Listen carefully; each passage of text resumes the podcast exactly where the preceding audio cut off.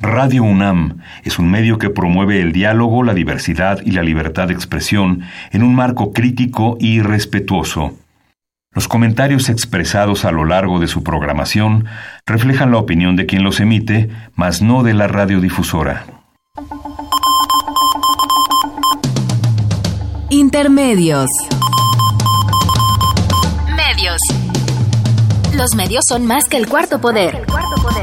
Los medios son más que el cuarto poder. Intermedios, con Tania Rodríguez y Juan Manuel Valero. Tania Rodríguez y Juan Manuel Valero. Intermedios. Fábrica inigualable de héroes y villanos. Intermedios.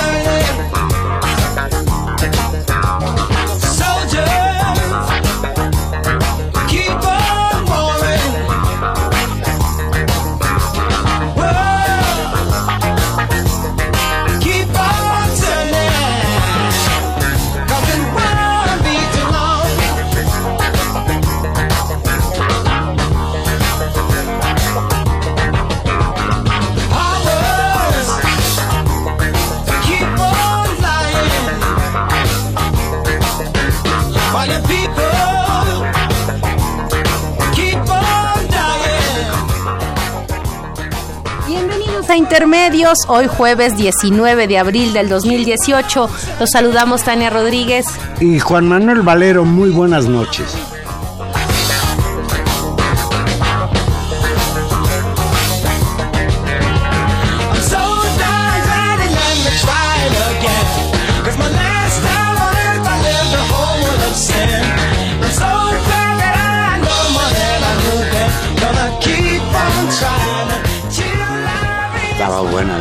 Oye, este muy funky con Stevie Wonder. Vamos entrando a la propuesta musical de nuestro querido productor y muy sabrosa para una noche, para una tarde noche calientita y luminosa en esta Ciudad de México. Esperemos que todos estén muy contentos aquí como nosotros pues, estamos. Pues empezamos con la noticia que hoy surgió de la Cámara de Diputados, donde desaparece el fuero para funcionarios públicos incluido el presidente de la República, aunque usted no lo crea.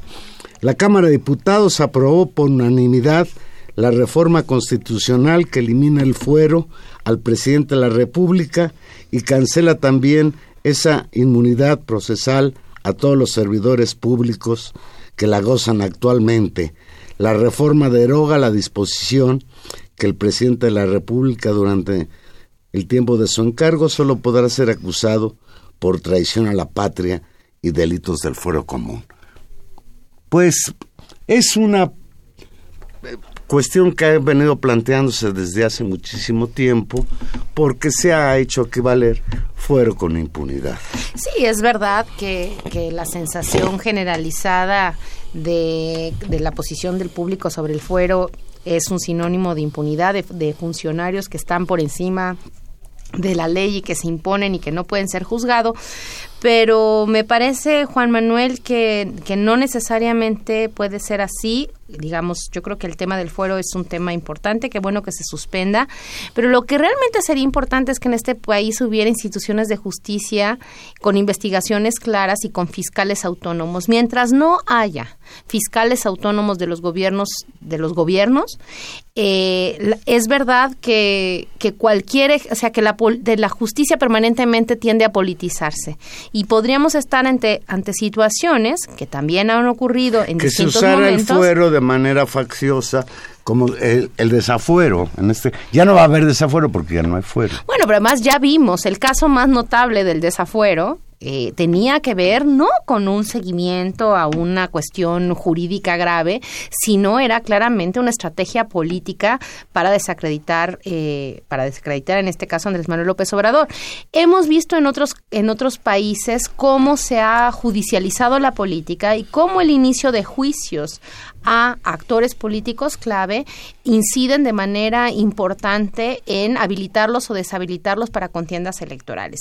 Eso es un tema real y me parece que entonces uno podría felicitarse de que una institución como el Fuero, que es muy arcaica, en un contexto democrático no vendría a cuento, pues la verdad es que como no estamos en un contexto democrático, pues es una buena noticia a medias, porque lo que seguimos con, con la cuenta pendiente es tener fiscales autónomos y reglas claras de transparencia, de rendición de cuentas y de claridad en el ejercicio del poder y no de un uso faccioso de la justicia en términos de eh, políticos.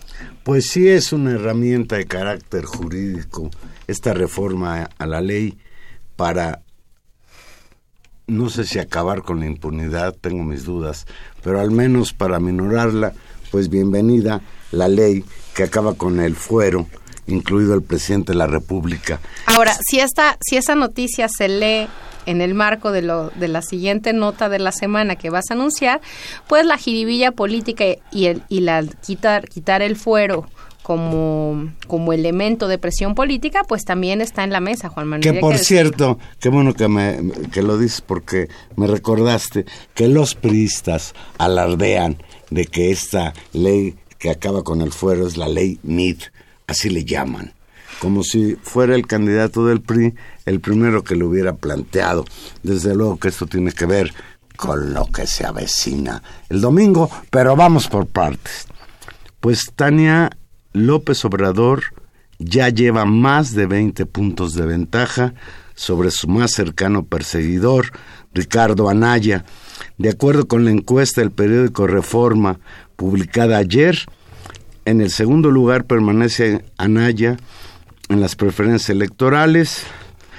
Fíjate, Andrés Manuel López Obrador amplió su ventaja en las preferencias rumbo a la elección presidencial del 1 de julio y se aleja 22 puntos de su más cercano rival, el aspirante de la coalición encabezada por el Partido Morena y quien contendrá por la presidencia por tercera ocasión, obtuvo el 48% del respaldo de acuerdo con esta encuesta.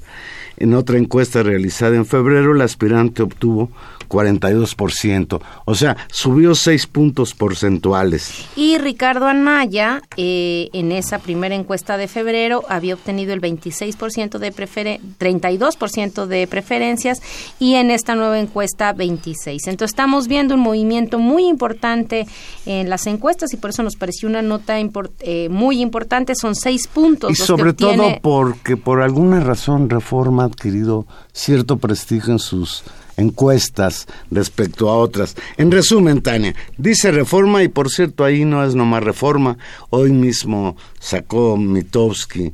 Eh, consulta Mitowski su encuesta y los números son parecidos. Andrés Manuel López Obrador tiene el 48% de adhesiones, Ricardo Anaya el 26%, Antonio Mid el 18%, Margarita Zavala el 5% y Jaime Rodríguez el 3%. Por cierto, ya le dicen por allá a Margarita Zavala la chava del 5. Ay porque su promedio es 5%. y bueno, lo, que es interesante de esta encuesta es que mide el efecto de las campañas electorales y mide también ya la presencia de Margarita Zavala en términos activos. alguien podría decir que aún la de Jaime Rodríguez el Bronco aún no, por la situación que había pasado con el tema de las firmas y que no había empezado a hacer campaña, pero en el caso de Margarita Zavala esto sí se refleja es muy impresionante eh, el aumento de ventaja y de nueva cuenta no solamente eh, como la campaña sucia que, o la campaña fuerte que el PRI inició contra Ricardo Anaya, si bien es cierto que paró, sigue costándole al candidato de la alianza PAN-PRD, porque volvió a caer, pero no se traduce, y eso es lo que es muy interesante de este escenario electoral, no se traduce en, bajo ninguna circunstancia en un aumento o en un despegue del candidato priista. Y es algo que, es interesante.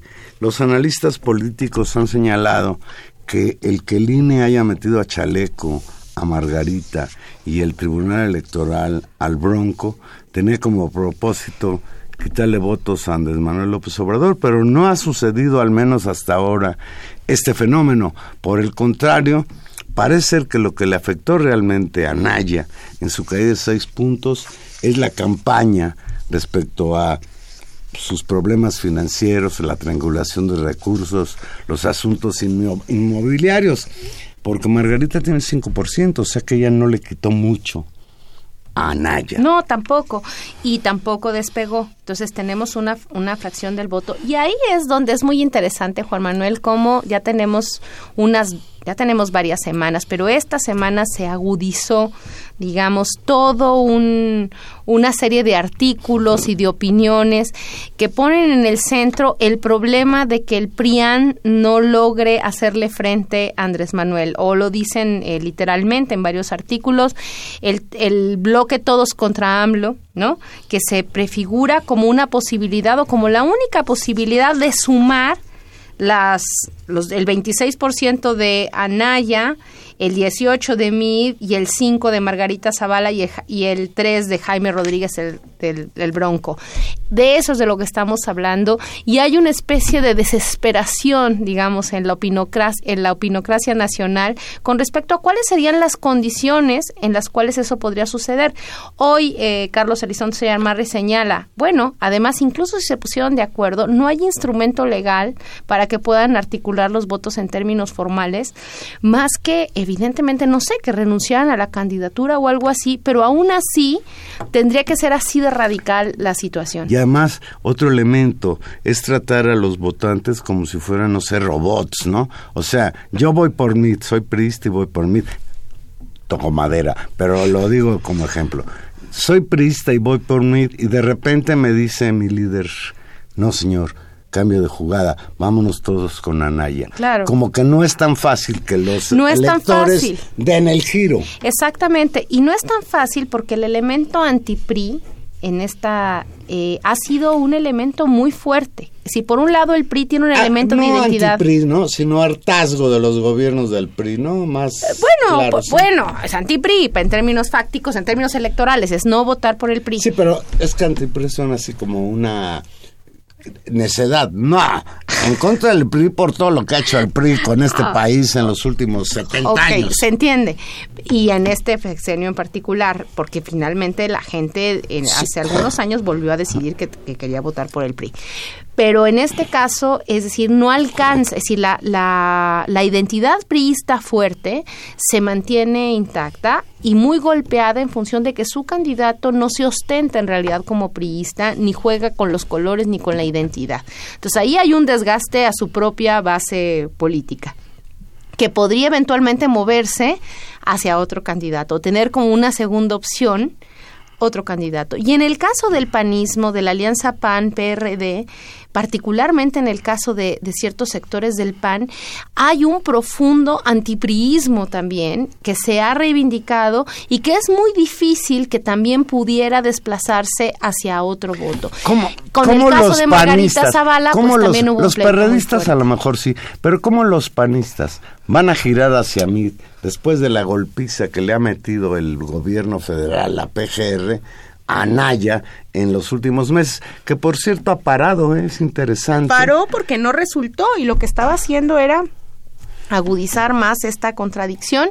Y bueno, Juan Manuel, pues así empezamos la, la, la primera, o así vamos terminando o preparándonos para la primera parte del, del, de la elección, que tendrá el próximo domingo en el próximo debate eh, del domingo 22, que será el primer debate de los candidatos presidenciales, pues claramente el final de esta primera fase de la campaña. Me parece que el debate, porque casi siempre es así, en las lecturas abren y cierran. aguas. Exacto. Sobre todo ahora que con la ventaja que lleva López Obrador, pues el debate parece ser la instancia que le permita a los que van atrás pues reponerse.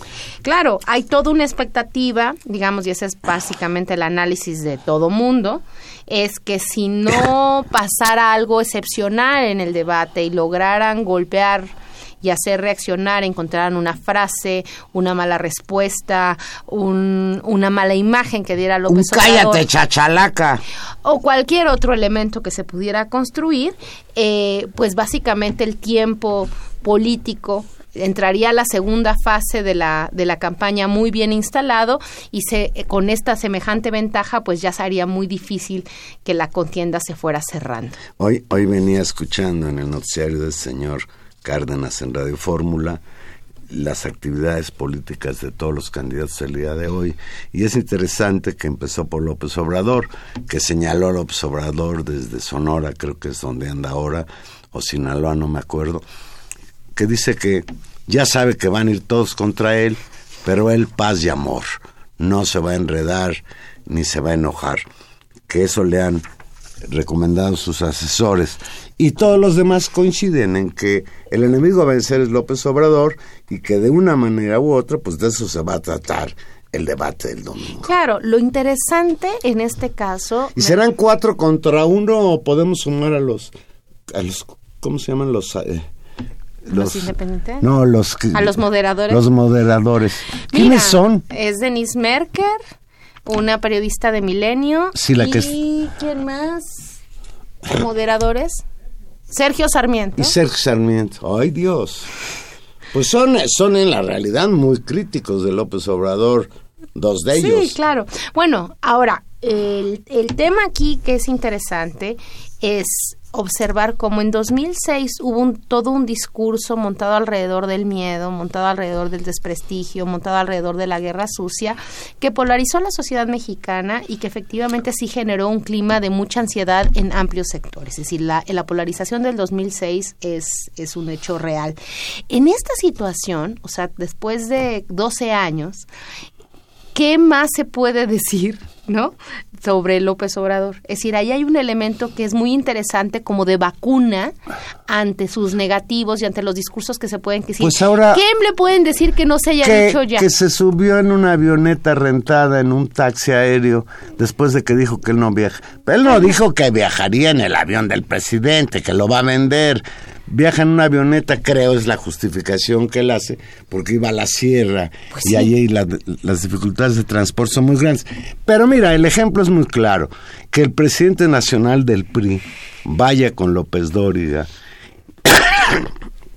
y que su discurso sea en torno a la avioneta, pues están en problemas, ¿no? No, y están es- en problemas ahora, a propósito del miedo, cuando ahora ya nos están Bombardeando. bombardeando con spots que nos quieren provocar miedo. Es- Y a mí algunos de los spots más bien me provocan risa, sobre todo ese que dice, no tengas miedo, vota por mí. Sí. Yo me daré más miedo votar por mí, pero es un asunto aparte.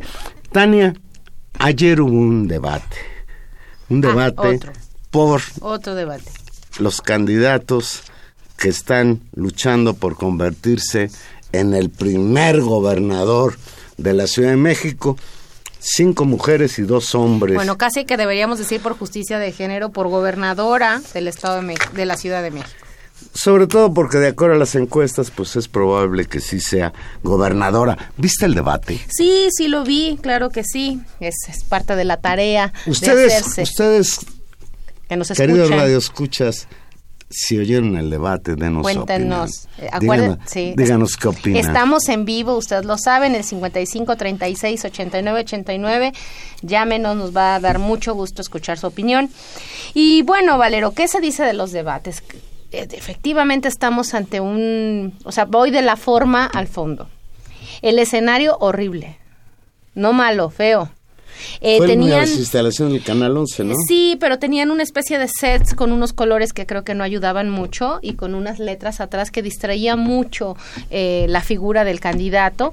El, eh, la moderación de Javier Solórzano. Javier Solórzano es una persona agradable y, y dispersa. Sí, Amar no toma partido. No, no, no, eso es una buena persona, pero pues la labor es básicamente ordenar el Bueno, tiempo. y además un debate entre siete es muy complicado. Exactamente. Eh, la cantidad de participantes pues lo hace, lo hizo muy disperso y la lógica de las respuestas con los tiempos tan ajustados pues hacen eh, difícil la escucha, sobre todo por el número. Si entonces lo que uno le contesta al otro y pues pasa mucho tiempo y se pierde una especie de ritmo. Además hay que decir que también es muy diferente o son muy muy claramente diferenciadas las posibilidades de unos y otros. O sea, claramente hay a lo más, diría yo, ya con muchas ganas de ser muy plural, tres candidatos que podrían medianamente competir, ¿no? Si nos ponemos así, en todo ¿Quiénes caso. son los tres? Pues pensando que por los tres partidos más grandes, ¿no? Eh, Morena, si el PRD y el PRI. Yo creo que solo eh, está en la disputa entre la candidata de Morena, la señora eso, Claudia digamos- Sheinbaum, y la candidata del PAN PRD, la señora Barrales. Claro, ahora Pero- ni siquiera porque las encuestas tienen mucha distancia, pero suponiendo un margen de pluralidad amplio, bueno, mételos. Ahora, los otros candidatos pequeños, pues eso, hicieron que se alargara eso y le metieron lo que sí, y ahora si quieres ya hablamos, empezamos a hablar de la forma más que de la más Bueno. del fondo, más que de la fondo, de, de la forma, eh, le metieron ahí como como sabor, ¿no? Tal vez fue lo más notable y de lo que más hablamos, porque pues son los candidatos que no conocíamos y que no habíamos visto en acción y que asumieron una especie como de papeles eh, para colocarse en el debate público, ¿no? Lo cual lo hizo muy, en De- algunos momentos incluso simpático. Desde el arranque de este debate, en su primera participación, Miquel Arreola, que fue el que abrió fuego, arremetió contra Claudia Sheinbaum, a quien acusó de encabezar un supuesto grupo de delegados relacionados con el crimen organizado, en referencia al delegado Rigoberto Salgado allá en Tláhuac. Y Alejandra Barrales le calificó de líder de un cártel inmobiliario, así como de ocultar sus propiedades. Las candidatas María Boy del Partido Verde Ecologista será hija del futbolista Al parecer sí. de Tomás Boy. Yo os quiero decir algo. Yo no, no soy una, bueno, más o menos, am- eh, clavada con la ortografía, pero de veras me duele la cabeza cada vez que en los espectaculares de esta ciudad, ahora por todos lados, veo, voy a construir una mejor ciudad. Con B grande. Sí. No, eh, qué barbaridad. Me, duele, no, me eso- duelen los ojos. Eso es un Valero. crimen contra la lengua yo sé española. Que, yo sé que es, un, es una cosa publicitaria, pero estos muchachos del Partido Verde no se pusieron muy creativos y sí hacen que a uno le duelan los ojos cuando ve eso.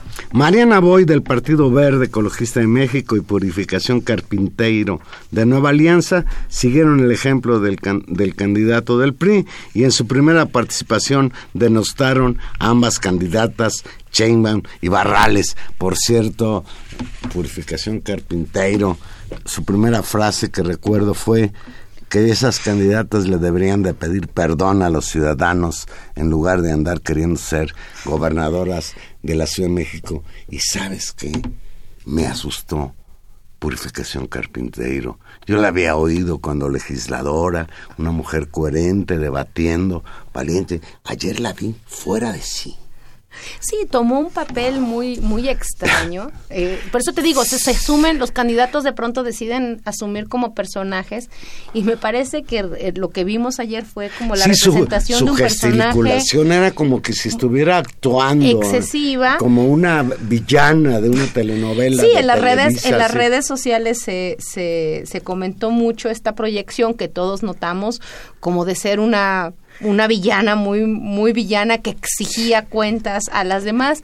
Eh, pues yo creo que era más bien un ejercicio de llamar la atención más que de juntar votos. No la verdad no lo no entiendo Eh. su estrategia y la de sus asesores pero claramente de que llamó la atención pues la llamó. No sé si positivamente y eso le vaya a propiciar que alguien vote por ella pero Claramente eso estuvo en la mesa. El otro candidato que, los otros dos candidatos que no son, digamos, estos a los que ya hiciste referencia, eh, sería Marco Rascón, que va Bien, por el ¿no? Partido Humanista. Pues de destacar la presencia de Marco Rascón, yo creo que son dos cosas. Una, eh, hizo un- una intervención muy dura y, y muy articulada Contra- eh, contra Miquel Arreola, no por ser Miquel Arreola, sino por lo que representa en términos del discurso como tan derechoso que lo ha Fíjate que llevado yo cuando a escucho a Miquel Arreola, perdona que te interrumpa, pienso que quiere ser candidato a la gubernatura del estado de Guanajuato en el siglo XVIII. o en el Sí, 58, ¿no? No tiene nada que ver con la 1958. realidad de este país, lo que de, de esta ciudad lo que plantea. Lo que me asustó mucho es que hacia el final, cuando hablaron del problema de seguridad, dijo que él iba a traer a la Policía Federal a arreglar los asuntos de la delincuencia en la Ciudad de México, lo cual me parece gravísimo. Sí, ahora yo creo que la duda Pero te, la- Marco Rascón. La duda sobre o la lo que aclaró con respecto a la candidatura de Marco Rascón, que como sabemos, bueno, fue hizo toda su vida en el en el PRD, bueno, el Movimiento Social, después en lo que fue el PRD y siempre ha eh, digamos establecido una una posición muy crítica ante Andrés Manuel López Obrador y ante Morena, era cuál era la posición que iba a sumar en términos de contra quién dirigir baterías, ¿no? Si iba a dirigir baterías baterías contra Claudia Sheinbaum como sucedió con los otros candidatos o no.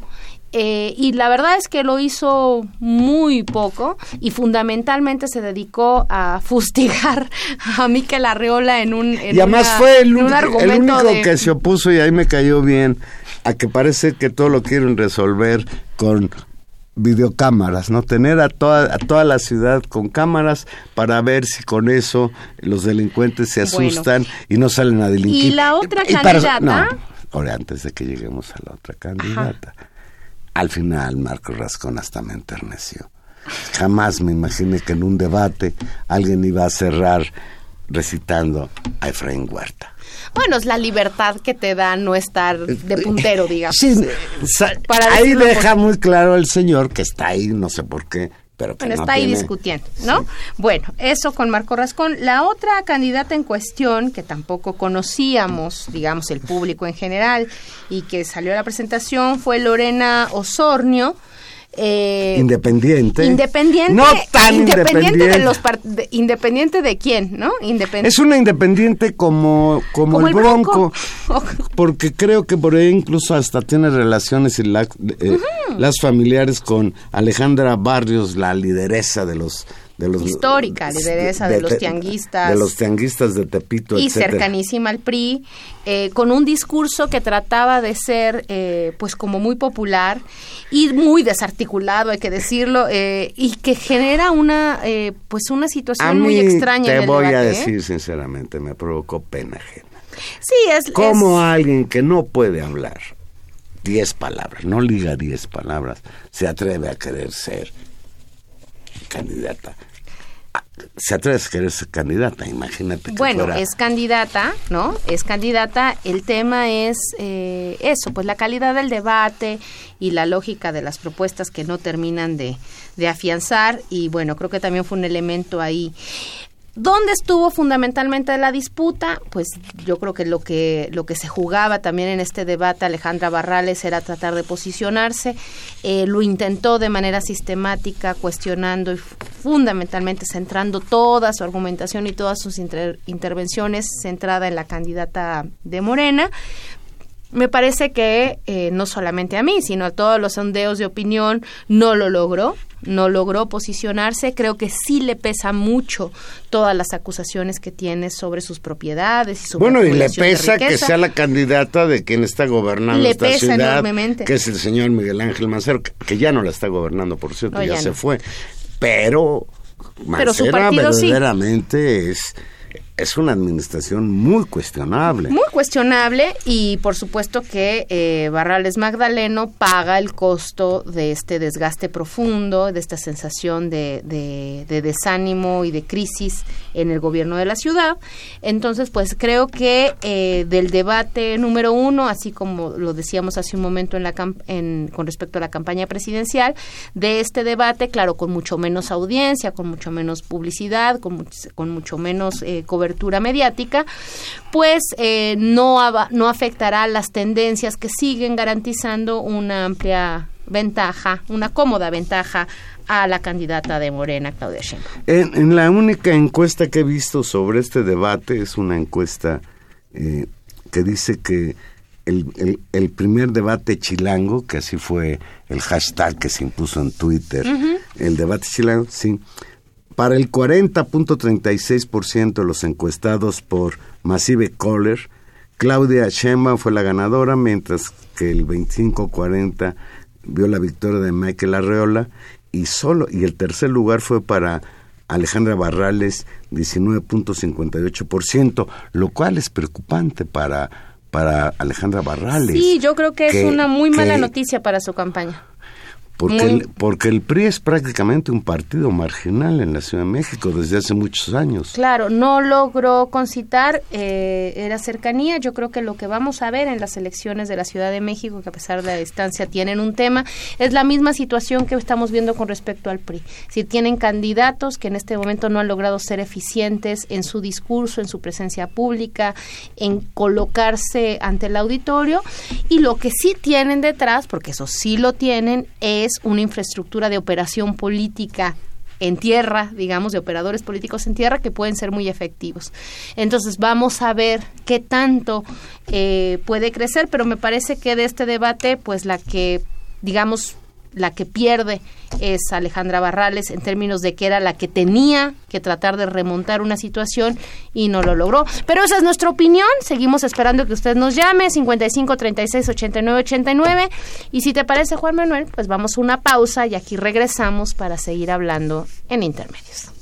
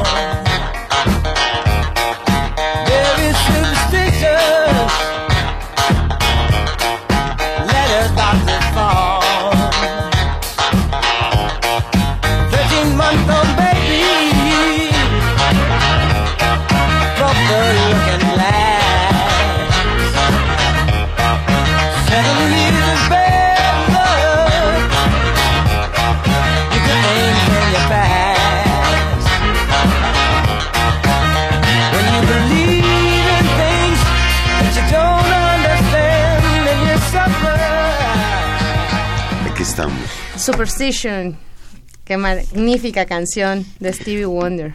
Pues, Tania, el lunes pasado, el empresario Carlos Slim se subió al debate y salió en defensa del nuevo aeropuerto internacional de la Ciudad de México en plena confrontación con Andrés Manuel López Obrador. El lunes pasado, la construcción del nuevo aeropuerto internacional de la Ciudad de México entró a una nueva zona de turbulencia. Slim, que es uno de los principales inversionistas en el proyecto, advirtió que cancelar la construcción del nuevo aeropuerto sería suspender el crecimiento económico del país, exagerando creo. Y, y, si es así, pues imagínate que un país dependa de la construcción de un aeropuerto para su crecimiento, me parece que sería un pobre país. Slim entra en campaña con firme defensa del nuevo proyecto. El nuevo aeropuerto internacional de, de la Ciudad de México es un gran proyecto paradigmático para el país que traerá una transformación económica a la zona y sus alrededores, señaló Carlos Slim Gelú, presidente del grupo Carso, el séptimo hombre más rico del mundo, en un país con 70 millones de pobres, es el primer accionista de América Móvil y del grupo Carso y una de las figuras más influyentes en este país. Leo textual las palabras de Carlos Slim. En mi vida he visto un proyecto que pueda tener tanto impacto sobre un área. El único que yo podría comparar es el canal de Panamá. Ay, qué miedo. Bájale. no, y además lo que supone, o sea, lo que ha supuesto el canal de Panamá para, la libertad, para la libertad política de los panameños. Lo más importante no es solo que, que esté en la ciudad, sino que está en el área de la ciudad donde más pobreza hay. Esto es demagogia, señor Slim. Yo no creo que la comunidad de los alrededores del vaso de Texcoco le vaya a beneficiar este, esta construcción. Al contrario, dicen ellos que va a provocar un impacto ecológico brutal. Pues sí, Valero. Esto lo dijo en rueda de prensa y fíjate lo que dice al final. Suspender el proyecto es suspender el crecimiento del país. Es trascendente, paradigmático y la mejor alternativa. Ahora, todo me parece, eh, se, aparece el, eh, el, empresario Slim, Carlos Slim, en el debate, en función de qué con esto. Y creo que lo que se dice tiene que ser puesto en función de los intereses que hay sobre que las personas tienen sobre el tema. En este caso, ¿qué interés tiene Slim sobre el tema? Bueno, pues Slim es uno de los principales eh, beneficiarios en la construcción, junto con su familia, cuenta con el 68% del monto licitado hasta la fecha. 68% de las licitaciones que supone el, el aeropuerto son de Slim o de sus allegados. Sí, pero con mucho de ese dinero es son dinero que están en los bancos del ahorro para el retiro de los trabajadores. No, por eso, pero 68%. Es decir, estamos diciendo que efectivamente ese es su dinero. Otros de los empresarios que tienen los contratos más grandes, por supuesto el principal afectado es Slim, es Bernardo Quintana de ICA, Olegario Vázquez de Prodemex, Hipólito Gerard de Grupo GIA y Carlos Hank Ron. Hipólito Gerard debe ser familiar político del señor Carlos Salinas de Gortari. Pues de ese tamaño es el problema, eh, Juan Manuel. Y eso es lo que tenemos que ver. Hasta ahora se han otorgado contratos por cerca de 140 mil 140 mil millones de pesos. De este monto, tres contratos por 94 mil millones de pesos están en manos de consorcios, donde se encuentra Carso Infraestructura y el despacho de arquitectura de Fernando Romero, yerno de Slim. La primera licitación la ganó la familia Slim, fue el diseño arquitectónico del aeropuerto que quedó en manos de Fernando Romero Enterprise por un millón ochocientos cuarenta y dos millones de pesos. Varios despachos de arquitectura internacionales participaron en el concurso y lo ganaron. Además, la parte de la obra pública del proyecto, Slim conformó un consorcio con empresarios como Bernardo Quintana de ICA, Olegario Vázquez de Prodemex, Hipólito Gerard de GIA y Carlos Hank. Este consorcio de constructoras ha ganado dos de los contratos más importantes para la primera fase, la construcción de la pista número 3 por un monto de 7.353 millones de pesos y la terminal aeroportaria por 84.828 millones de pesos. ¿Tú no saldrías a pelearte, Juan Manuel? ¿Y estarías un poco enojado si alguien dijera, oiga, hoy, si alguien empezara a revisar esos negocitos? Desde luego que sí, pero fíjate lo que le contestó López Obrador a bote pronto. Leo textual. Si Slim quiere llevar la obra a cabo, que la haga con su dinero. El problema es que el 30% de esa obra se va a hacer con gobierno, con dinero del gobierno federal. Dice López Obrador, si lo hace con su dinero, se le puede dar la concesión. Si él considera que es buen negocio, que lo construya con su dinero y le daremos la concesión. Fíjate, porque también ha habido mucha discusión con respecto a de cuánto estamos hablando. Bueno, todo ese dineral ya está licitado y de acuerdo con el grupo aeropuertario de la Ciudad de México, la terminal tiene un avance físico y financiero de alrededor... ¿Cuánto? ¿Cuánto le echas? Mm, no me alcanza la imaginación. 4%. 4%, mientras que la pista 3 tiene un avance físico del 40% y de 43% en términos financieros. Es decir, este negocio, Arero, apenas va empezando. Mira, yo creo que está muy a discusión. Yo no estoy totalmente de acuerdo con López Obrador en que diga que esa obra es inviable, ni siquiera con su propuesta de que se habiliten dos nuevas pistas en Santa Lucía, que hoy son las instalaciones del aeropuerto militar. No lo tengo claro, pues, pero lo que sí creo que le ha dado al clavo López Obrador es reclamar que se abran las cuentas de esos contratos, que se expliquen esos contratos. En ese planteamiento ya había concertado una mesa de discusión con el Consejo Coordinador Empresarial, que incluso creo que fue el Consejo Coordinador Empresarial el que propuso esa mesa de discusión. Claro, era una mesa técnica en la que se revisaban varias cosas. Se, se revisaban los, montos de los montos de las licitaciones, los contratos, las condiciones técnicas de desarrollo del aeropuerto y vigilar que eso sucediera. Ustedes recordarán que eso se dio en medio de una, de una reunión muy importante de los candidatos presidenciales con los empresarios. En ese contexto se discutió este tema y ahí se acordó esta, esta mesa técnica de negociación que fue leída por muchos como una especie de reconocimiento tácito de la posible victoria, triunfo de López Obrador en las elecciones y de la necesidad de los eh, empresarios de pactar nuevas condiciones con él. Pues en esa creo estábamos. Que ya los regañó el no, pues los regañó porque ayer el Consejo Coordinador Empresarial pues la cúpula de los empresarios en México se rajó. El organismo cúpula de los empresarios mexicanos canceló la mesa de discusión sobre el nuevo aeropuerto de la Ciudad de México.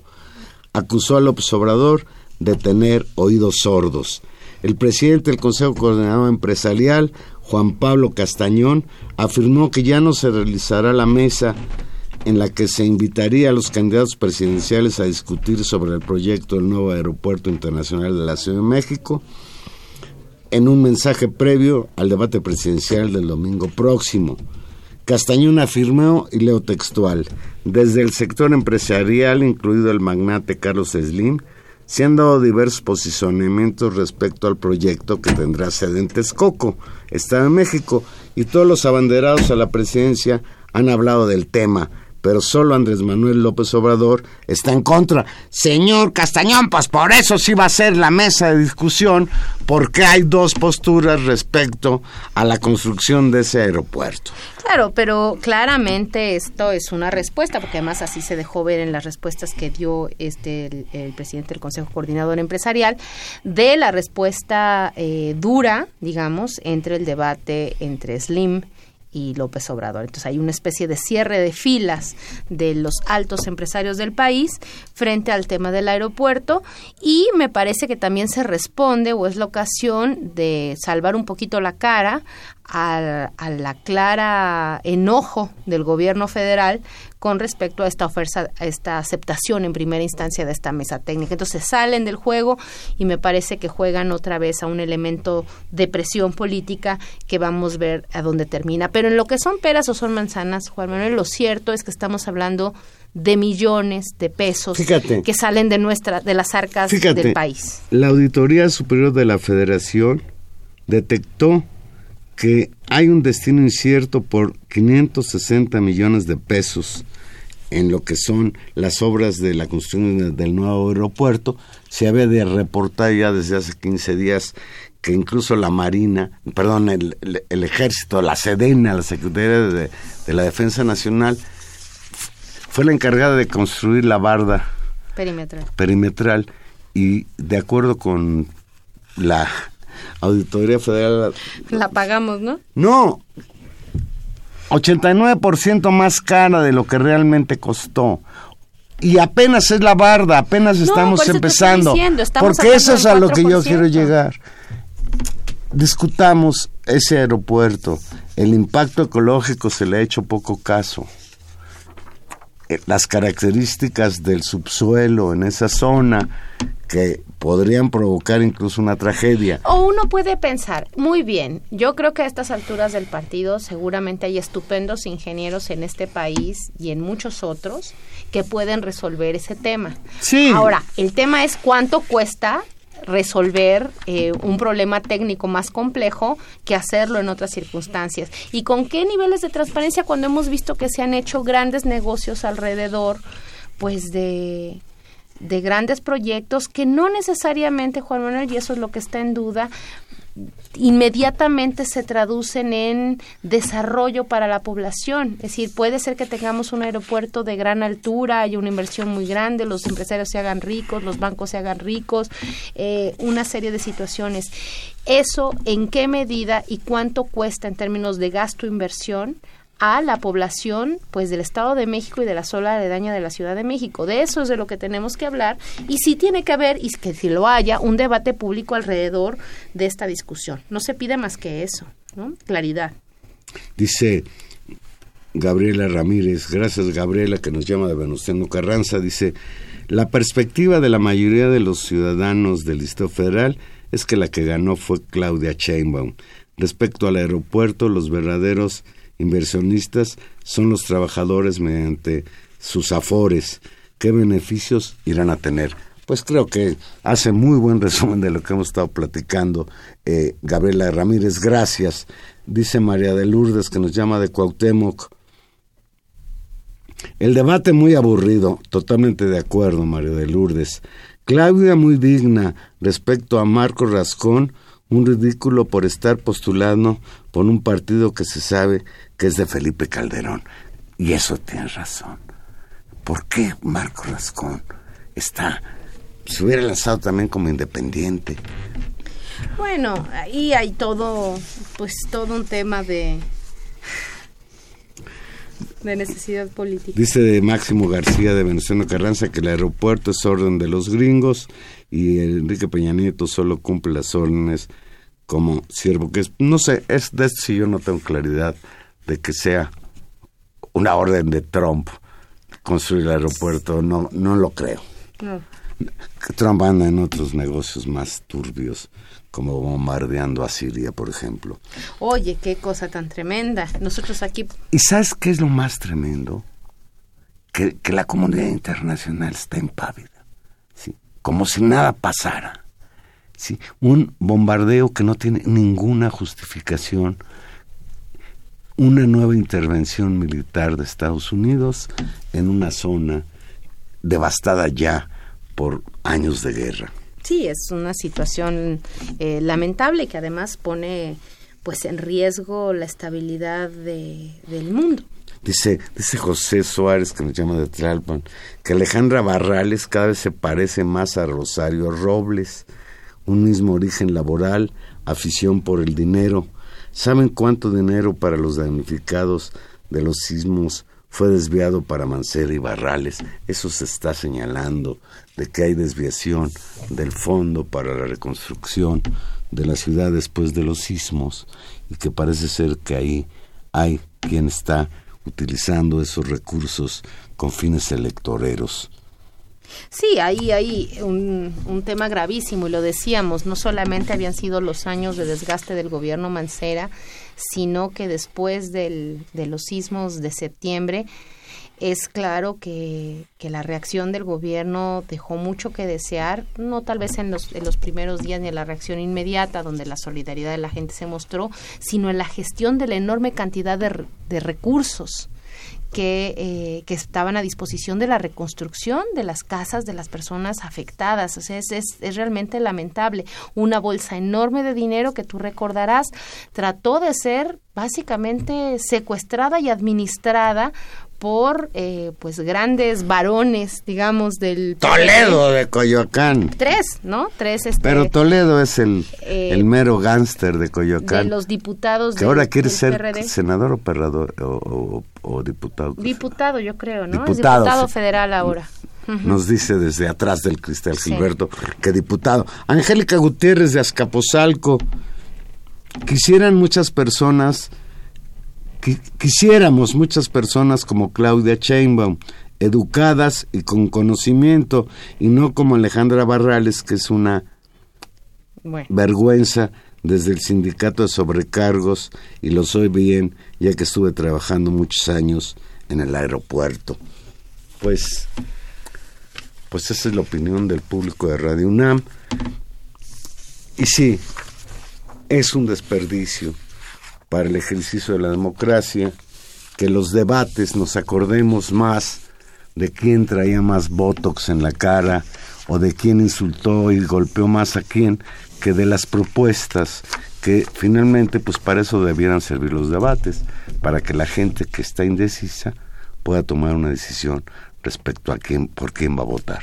Claro, pero ahí hay una enorme responsabilidad, Juan Manuel, también de los... ¿Por qué me hiciste cara prensa? con lo del Botox? Tú, tú usas Botox, pues, no sé, te notax. Bueno, pues sí. Cada quien, cada quien su voto, fíjate. Cada quien hace con su cara lo que quiere. Eso sí, ¿no? Van a tener pocos votos, pero mucho botox. Bueno, Me iba a abste- abstener, pero mira, en las redes eso es. Y eso es terrible. Que lo que más se comenta en las reglas, en, la- en- en las redes sociales respecto a ese debate, es lo pintoresco de algunos de los personajes Sí. y no el debate mismo. Pero esa, exacto, y a eso, a eso es lo que me quería referir. Es decir, este abaratamiento de la política y del debate público es responsabilidad, sí, de los actores políticos, una gran responsabilidad de los medios de comunicación, donde en sus resúmenes, por ejemplo, yo revisé varios noticieros para ver los resúmenes, cómo se trataba el debate, y los fragmentos que se recuperan son en donde uno acusa al otro, el otro le contesta, así toda la lógica de las descalificaciones más que de las propuestas, más que del análisis de los problemas. Es cierto que tampoco el formato ayuda, pero también hay una insistencia permanente de nuestra educación política de poner los elementos disonantes, el escandalito como el tema central. Y perdón, pero lo tengo que decir, también hay todo un elemento en el caso del debate de, de- de la Ciudad de México, donde la aparición pues de tantas mujeres ponen el tema que si una está fea, que si está chaparra, que si está gorda, que si Eso es cierto. Y eso es cierto y es una desgracia en la presencia pública de las mujeres. Eso también hay que decirlo. Qué bueno que haya mujeres, qué bueno que nos acostumbremos a ver mujeres en el debate.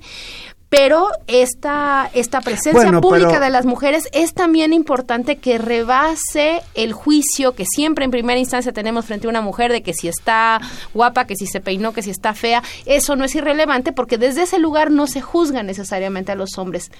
Eso tenía que decirlo, Juan Manuel, porque también es cierto que hay un maltrato particularmente fuerte y a las mujeres. Totalmente de acuerdo contigo, aunque bueno, respecto a su facha, pues no se salvó tampoco el candidato del PRI, Michael Arriola, que uno lo ve y de repente es como de risa, ¿no? Lo que se no parece entendí- mucho a un cómico de Televisa. Por yo veía memes en Twitter. Yo me divertí más con lo que los tuiteros con su ingenio hacen. que Y las que- redes sociales tienen esta parte tan virtuosa y creativa, pero también es cierto que eh, luego se centra el debate y la discusión en cosas pues que a veces no, no tampoco vienen tanto al caso, ¿no? Y eso es como una autocrítica que nos tenemos que hacer todos. Pues ya nos vamos, ya nos vamos. Y desde luego, pues lo que sucedió ayer en el Canal 11, espero que no suceda el domingo a las 8 de la noche en el Palacio de Minería, que haya un debate de otras características, aunque también por el número de participantes, cinco candidatos, pues va a ser muy difícil realmente que encontremos un debate de altura. Yo siempre he pensado que los debates políticos deben ser uno contra uno. Claro, como pero dos gallos de pelea a ver quién es más, No, bueno. más bravo que el otro. Me recuerda mucho aquel debate que tuvieron Andrés Manuel López Obrador y el señor Diego Diego, Fernández Ceballos cuando Histórico. cuando ninguno de los dos creo que el que Diego sí era candidato el que no era candidato era Andrés Manuel López Obrador no, me acuerdo ni por qué debatieron del PRD, yo no creo. sé ni por Era qué debatieron pero fue un debate sabroso Sí, ahora, el tema de la equidad, pues sí supone que todos los candidatos participen. A mí, debo decir que lo único que me, me enoja mucho y me sigue indignando es la participación de, del Bronco, que no tendría que estar ahí por las boletas, por el fraude que ha cometido. E insisto, por, por la lógica con la que construye su, su discurso, creo que sí va a ser un elemento particularmente, mira, en este contexto de la democracia, de la discusión pública mexicana, donde todo se escucha, incluso su discurso es disonante. Bueno, imagínate de lo que estamos hablando. Pues ya nos vamos. Ya nos vamos y aquí nos vemos el próximo jueves para ver qué nos depara, qué nuevos Horizontes toma ¿Cómo entramos? la contienda electoral. Ya nos vamos en los controles técnicos. Estuvo como siempre don Humberto Sánchez Castrejón. En la producción, Gilberto Díaz Fernández. En los micrófonos, Tania Rodríguez. Nos escuchamos el próximo jueves. Que tenga usted muy, muy bonita noche. Adiós.